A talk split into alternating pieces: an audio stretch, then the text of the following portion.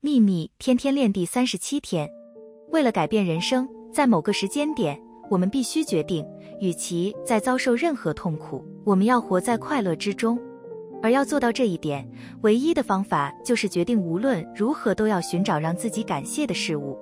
当我们开始专注在美好的事物和事情的光明面上，吸引力法则的回应就是将我们新想法的影本传送回来。于是，美好的事物开始出现，接着是更多美好的事物，然后又是更多。